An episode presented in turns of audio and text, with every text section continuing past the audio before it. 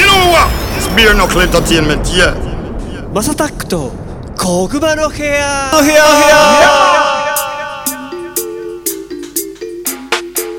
You said it. Bare knuckle is a blazing fire. はい皆さんおはようございますこんにちはこんばんは。お疲れ様です。おやすみなさい。ハイタイムズの Massattackです。どうも。この番組はですね今注目されているトレンドやニュースなんかを取り上げて毎回ポップにおしゃべりを提供していこうというものです。お手軽に聞ける長さくらいの配信をこれからもどんどんアップしていこうかなと思ってます。今日はちょっと夜なのでテンション高めでございます。もちろんゴッツさんです。どうも。おテンション高くない？そう。いや高い高い高い高い。高いですか？高いっすよ。高く締めていきましょう。今日あれですよもうエイプリルフールですよ。4月1日。あそうですね。確かに、ね。今日何も嘘ついてないっすわ。ミスった。そうなのよ。俺もだからさっき気づいてあ、はいはい。なんかみんななんかなんかアホなことばっか言ってんなと思ったらあ今日そんなアホな日かと思ってなるほど。僕の周り誰一人も来なかったですね。あれさ気をつけないとさ、はい。ガチでこの人なんかよく男の子でなんか犯罪ネタみたいなやる人いるじゃないですか。いますねいますね。うん、結構それ近い人例えば洋服のデザイナーさんがさはい。誰々のどこどこのブランドの偽物を作ってましたみたいな結構本物っぽいじゃないですか。あーでもなんかガチっぽいですね。えいなかったんですか？そのコロナのネタで、ワクチンが開発されましたとかコロナなくなりましたとかいうやついなかったんですか？そういうポジティブなやつ欲しかったね。不謹慎なんですかね？どうなんですかね？いやー。こポジティれブだと思うんですけどね僕も。今回ねど何話そうかなってゴッツさんとちょっとはい軽い打ち合わせしてて、してまだねちょっとワクチン系はちょっといろいろと難しいよねなんて話になりました。そうですねそうですね。賛否両論ありますし、まあいろいろねこう世知辛いというかなんつうんですかね。いやあのどっちがいいかわかんないですもん僕も。わかんないですよね。迷うっすね。ずっと迷ってるっす。ね何が正しいかもわかんないしね。国家として考えたらまあちゃんとやった方がいいんだろうけど、っていうところはありますよね。ただこん心の中ではちょっとうーんちょっと怖いっていうのもあるしね。なんか戦争に行く面持ちです。あーなんか深いこと言ってる。いやでもなんかあのそういう、まあ、ネガティブなのかどうかわかんないけどさまだはっきりしない中でねちょっとベアナックルエンターテインメントとしてはちょっとハッピーなニュースというか。ああそうですね、あのー新しいアーティストがね、あのうちのレーベルに参画してくることになりまして。よいしょいやー本当に若い才能が入ってまいりました。若い人欲しかったっすね。はーい。ザ・ビジョンね。ちょっと、ね。あのいつかな？3月31日に「あのミラーという曲を今ちょっと流れてるこの楽曲なんですけども、はい。あのリリースされたので皆さん、えっと、ビジョンなんだけどもスペルが結構難しくて、えー英語だと THE、えー VISON THEVISON ザ・バイソンじゃんってなるんですけども。普通に読めばそうですよね。そうですね。まああのそれでビジョンと本人たちは読むと言ってるんで、そうですね。あの勘弁してやってください。まあもちろんもちろん。この後あれでしょ？それこそベアナックルのホームページとかもね、そうですね。あの今からアーシャ撮ったりとか、まあどんどんどんどんそあいつらのページも作っていって、で制作にどんどん関わっていくと。まあう裏っ側ではちょっと絡んでたんですけど、まあ正式にね、まあ本人たちも言ってくれて、うちでやっていきたいって言ってくれたんでいいですね。まあありがたい話ですよ。いいですね。嬉しいですね。なんかなんか年代が結構近いアーティストが集まってたじゃないですか。そうですね。ちょっとね年齢がおちょっと上でしたから。30オーバーが基本でしたからね。そうそうまあ話しててほっとするんだけど、このままほっとしてていいのかって話にもなっちゃうから。そうですね。若い才能をねやっぱり刺激受けながら。そうなんですよ。あのベアナックルあれですよね。別にあのーどんどんねデモテープとかもしあれば送ってもらっても全然いいんだよね。あですです。ぜひあの才能を探してます、あもちろんそのアーティストだけじゃなくて、映像を作る人だったりとかね。うん。カメラマンさんだったりとか、はいはねいろんなその自分の好きなこと、技術を持ってる人がいると思うんで、ぜひねあのーいいいい。まず一回遊びに来てもらって事務所にっていう感じで。ね。うんそのぐらいの感覚でコーヒー飲みに来る感覚で一回来てもらって、で僕らと喋ってみたいな、でシンパシーが合えば、うんうん。うん、っていう感じじゃないですかね。ああいいですね。もうゴッツボスがそう言ってるからね。はい、まあ僕でもねやっぱなんかあれですね。まずファンになれないとダメなんですよ僕が。なるほどね、うん。そこはちょっとありますね僕の中で。自分が好きかどうかっていうのもやっぱそうですね。でもそこはでもみんな同じかもねそういうのって。そうなんですよ。い。やでもなんかあれじゃないですか、よく言うじゃないですか。売れると好きは違うっていう、いやもう今の時代関係ないよ。そうなんですかね。多分。まあでもやっぱ若い子扱うようになるとやっぱ責任をねちょっとプレッシャーだなと思って。うん最近ちょっとあの人知れず周りになんかいろいろ聞いてますね。ちょっとさつって。どうしたらいいと思うとかこういう風にしたらいいかなとか結構そういうのはちょっとなんかあのほリバスタとかに怒られちゃいそうですけどちょっと今一度ねこう初心に帰って。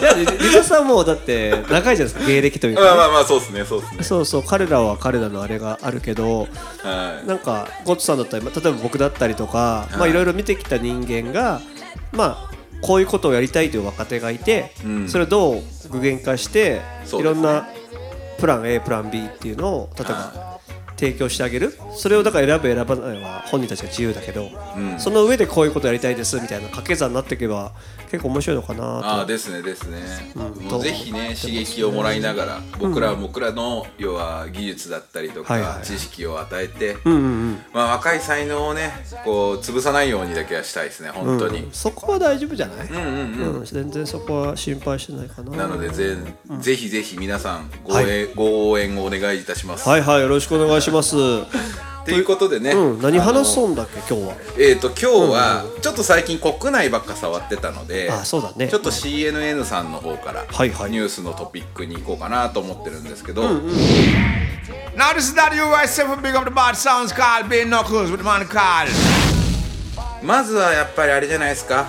あのーフランスでね今コロナが爆発したんで、ちょっとそのニュースにしようかなと思ってるんです。けどちょっとじゃあ読んじゃいますね、はいお願いしますフランス全土で規制強化感染拡大で制御不能に陥る恐れみたいな感じになってます、はいはい。でパリフランスのエマニュエル・マクロン、まあ、あのいいつものマクロン大統領ですね。大統領ね。は3月31日に国民向けのテレビ演説を行い、はい。新型コロナウイルス対策規制の強化を発表した、国が新しい方向性を打ち出さなければ制御不能に陥る恐れがあると危機感を示しているということなんですけど、4月3日から1か月間ぐらいほぼロックダウンらしいですよ、マジで大丈夫？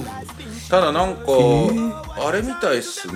えーっと、えー引き続き夜間の外出を禁止して、はいはいはい。国内の移動を制限。国民には住宅勤務をあ在宅勤務か。を要請する。幼稚園や保育園初等中学校は少なくとも3週間休校。おーなるほどなるほど。でなんかあれですね、変異ウイルスみたいですね。うわ。うん。なんか変異ウイルスが多分流行ってるっぽいですねなるほどいやねいやまあ日本がね開けてわちゃわちゃ言ってますけどね、まあフランスもやばいってことですね。ねなんかその変異ウイルスって今はうん。まだ大丈夫だけどなんかすげえやばいの来るっていう噂もあるじゃないですか。うん。都市伝説。まあちょっとビビらせるわけじゃないですけど、うんうんうんなんかねどんどんどんどん人間が機械化していくんですかね。ああそれはねなんか今後ね。うん。ただこれ今回ね、あのーフランス今までロックダウンしてなかったんですよ、要は限定的な規制しかしてなかったのが今回初めてですね国内19地域。あでそれでやってたものをフランス全土に拡大なんですよ。えだから初めて全フランス全土でロックダウンするんで、なかなかの気合いの入れ方なんで今回はフランスはやばいって思ってるみたいですね。今まで以上に。へえまあまあそんなところで、あれですね、マサさんが今言った機械になるっていう話から。そうそうそう。あのコッツさんもささっき見せてもらったじゃないですか、はいはいはいはい。空気清浄機がついてるマスク。新しいやつですね。あやばいよね。あのフィリップスっていうアメリカのメーカー、はいはい。ヒゲ剃りとか。ああのフィリップス？ああのフィリップスですよ。えやば。はい、で医療機器とかのメーカーが最近出したんですよ、あれやばいっすよね、はい、空気清浄機付きのマスク。あの皆さんぜひ調べてください。1万いくらするらしいけどそうそうちょっと欲しいってちょっとい。やなんかねこのコロナというか、今後ずっと使えそうだなっていう今今日使ってみましたけど本当に息苦しくなくて、でそんなにうるさくないですね、で弱中強ってこのなんていうんですかね動き。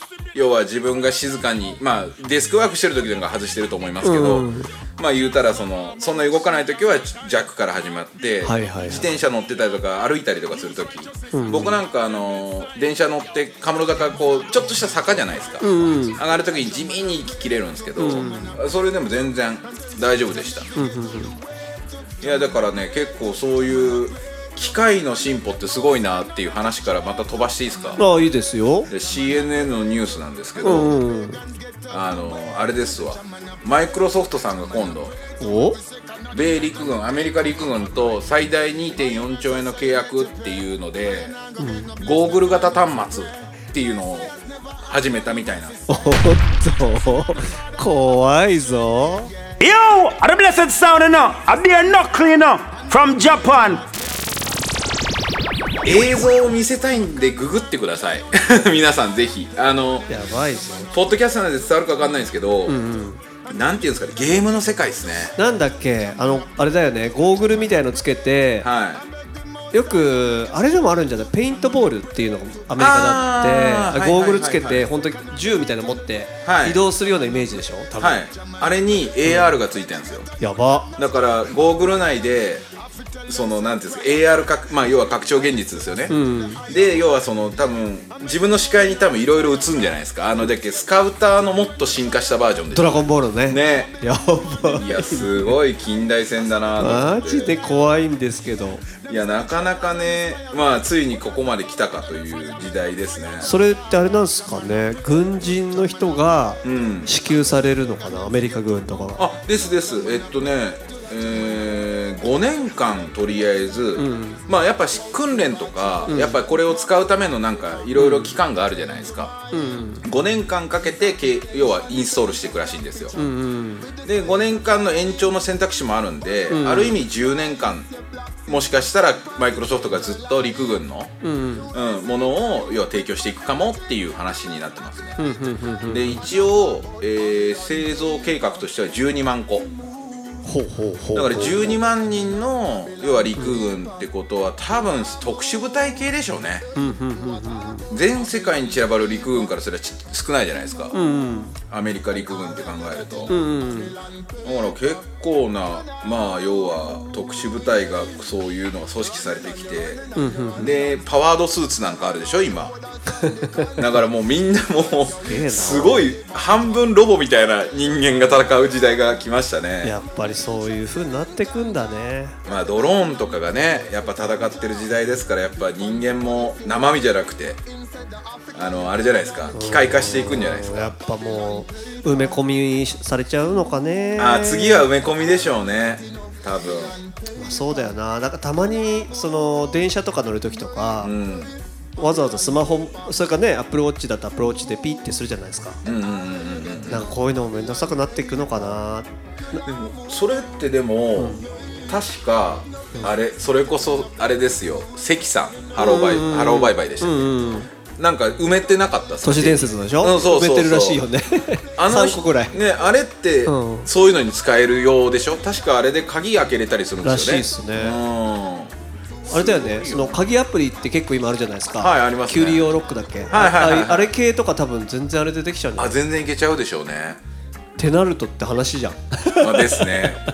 で怖。っ正味これ多分軍隊って一番最初って言うじゃないですか、でこれ一般兵がこういうゴーグルごちごちのやつつけてますけど、スパイはそういうのじゃないですか多分埋め込み型の見えないやつで例えば、はいはいはい。もう見たやつを全て記憶するなんていうんですかカメラみたいなのがあってとか。体の中にも。体の中にあってとか。そういうのが多分どんどん出てくんじゃないですか。っていうかさこういうのを一番最初にさ人権無視でやる国ってもうなんか今想像ついちゃったまあそれはまあねあの23個ありますよ。でも。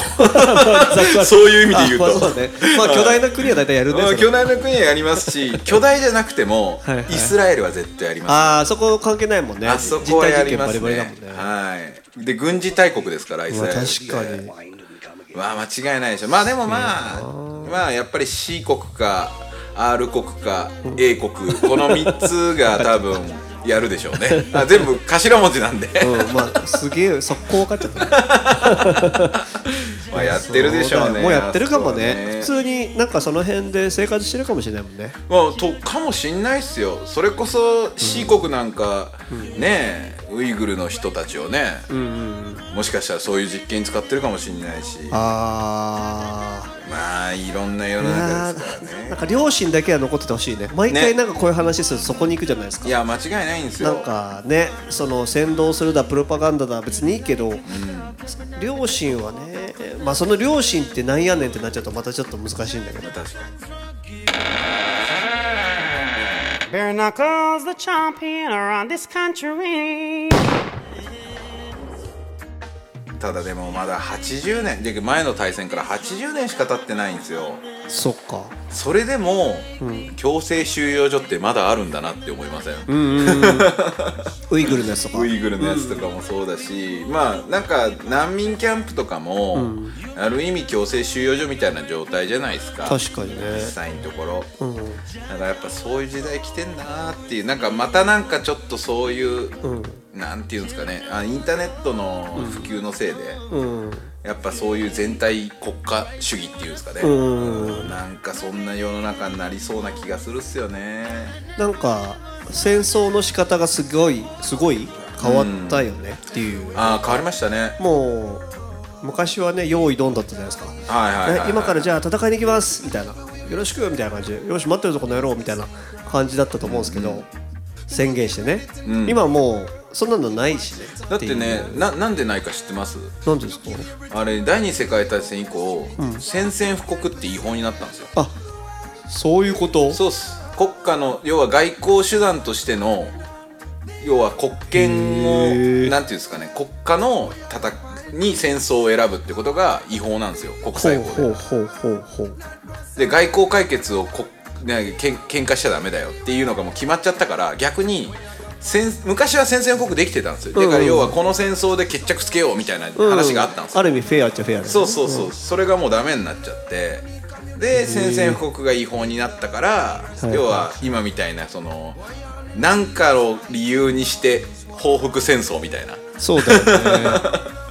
そんな時代になっちゃったからもうややこしいっすよね。ややこしいよね。絶対だってゴッツさん結構前の回でも言ってたけどもう戦時中っすからねみたいなこと言ってたと思うああですですですです本当そういう感じだもんねただ普通の、ね、僕とかは国民は分かんないけど、なんかガヤガヤしてんなみたいみたいなぐらいでねですですですですです、まあ気をつけなあかんすけど今からまあでもそういう時こそね、国民一人一人がっていういろんなこの心にねちゃんと持ってそうだね結局の話あれなんですよ、あの第二次世界大戦に人日本が突っ込んでったのも、世論があの要はなんていうんですか、もう許すなみたいな、要は反中感情っていうのがすごい盛んになって、なるほどねあの弱腰だとか政府が、でそういうのにお追いやられて、世論に追いやられてっていう感じなんで、え。まあもちろん軍部の暴走もあるんですけど、それを煽ってたのは国民なんですよ実は。そうだよね。そういう中であそこまでやらないもんね。そうそうそうだからそういう意味で言うとやっぱり僕らも乗せられちゃダメで、そこよね。やっぱりメディアが言ってることが正しいのかっていうところと、まあこういうインターまあ俺らもそうなってメディアになっちゃうかもしれないですけど、でもまあそういう話から一回自分の頭で考えて、でそれでどう行動するかっていうのを決めないといけない時代だなと本当改めて思いますね。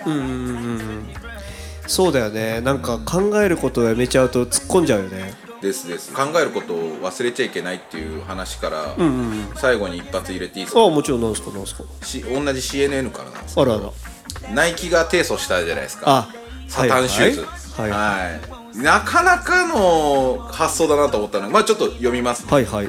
でまあ米ナイキがこのほど、えー、と自家製自社製スニーカーのカスタム版を数量限定で販売したクリエイターグループを相手取り訴訟を起こしたと。はいはいでと商商標権の侵害を訴えている、当該の製品に対しては悪魔崇拝を想起させるとして、ソーシャルメディア上で反発が巻き起こっていたってなってるんですけど、はいはい。どんなやつだったかという話で言うと、人間の血が混じってるシューズらしいんですよ。やば。であのーあれってナイナイキのあれですよね、えっとシリーズでいうと何になるんだろう？ちょっと待ってください、フォースワンかなんか？フォースワンだったかな？フォースワンフォースワンではないんですよねこれ。多分えー、っともともとのやつタンシューズってやばいね。もともとのシリーズがちょっとわかんないですけど、あのあれですね。多分見たらわかります。あのあこれかってなるんですけど。はいはい。あー今ちょっと僕見ました。あ見ました。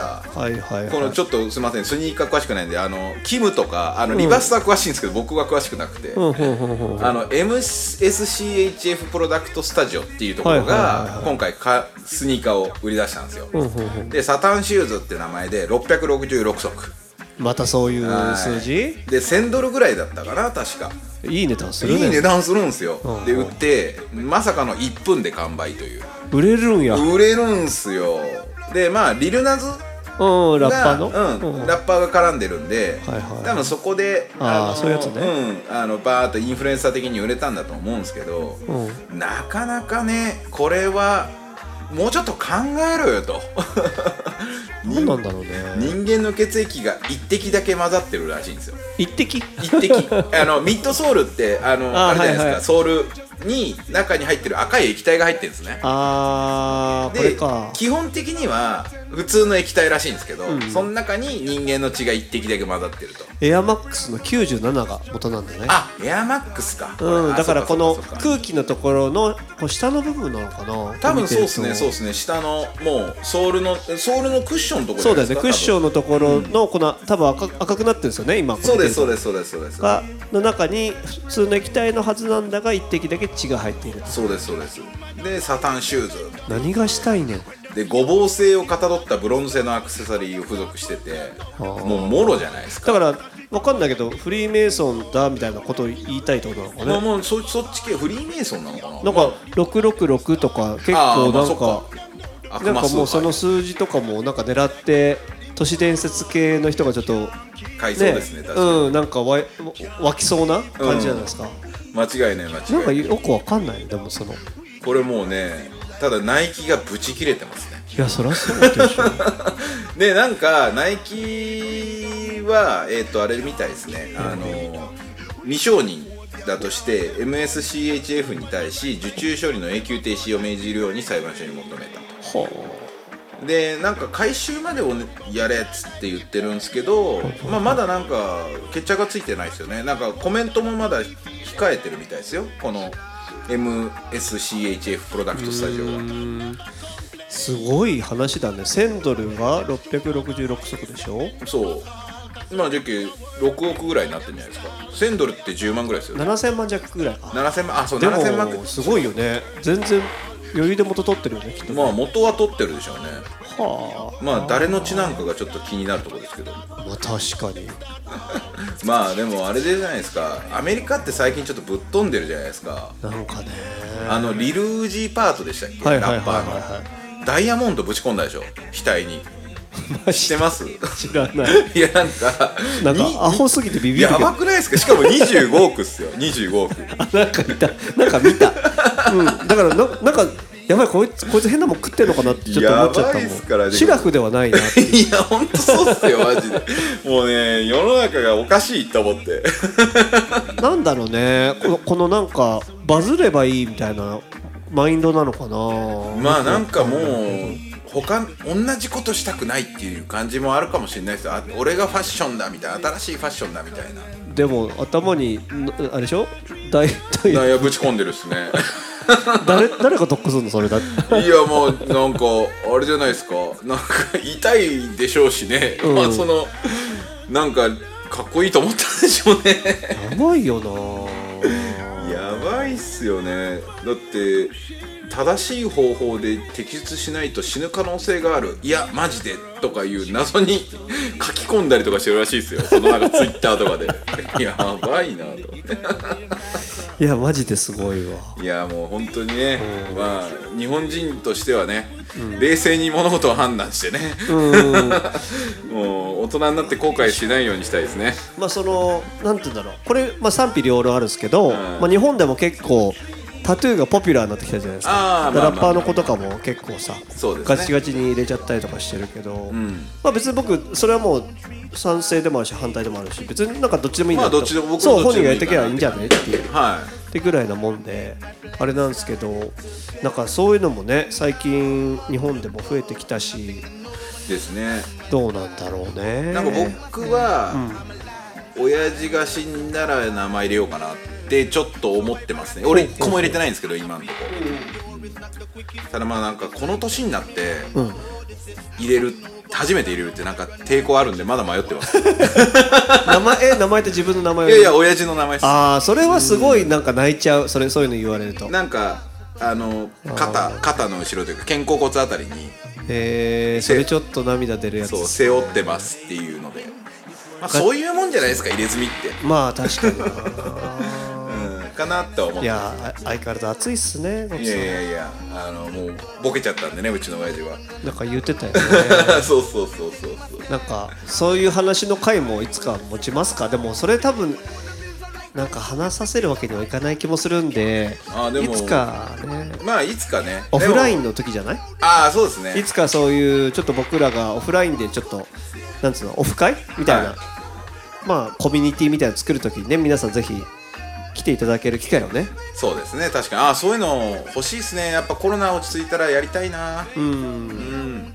なんかまあサロンではないけどなんかそういうコミュニティっていうのをなんかちょっとやりたいなっていうのはあペアナックルでもねずっと話してはいるんでなんか逆にこういうアイデアどうすかっていうのももしあれば教えてもらいたいしまあぜひぜひですね。僕ら的にはちょっとなオンラインサロンに近いものになっちゃうかもしれないんだけど、まあ会える機会っていうのをちょっと増やしたいなっていう。いや僕らとしてはやっぱりね、そのなんつうんだろうファンと一緒に作っていきたいなっていうのはずっと言ってるじゃないうんですか、言ってますよ僕ね。だから本当にファンも一緒に音楽制作に参加できる方法をずっと模索はしてるんですよね。うんでバイブスが高い人間たちって絶対いると思うし、でそいつらの夢を背負ってるアーティストがうちにいるよっていうレーベルになりたいなと思ってます。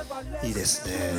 もうそういう風にしていきましょう本当に。ぜひぜひそうですね。なんであのご意見とか、あのーまあ、曲聴いてくれみたいなのがある人はもうベアナックルのもう、あのメールだったりとか、まあ、ゴッツさんの DM だったり僕の DM だったり、まあ、どこでもいいんで送ってくれたら嬉しいなと。思います。ということです。ということでね今後も次々に配信していく予定でございます。毎日の通勤通学時間家事の合間休日のブレイクタイムなど少しの時間にでもちょこちょこ聞いてもらえたら嬉しいです。ということです。すいませんゴッツさん今日も遅くまで。いえいえ。ありがとうございました。ありがとうございました。Everywhere me go, I respect, yes. One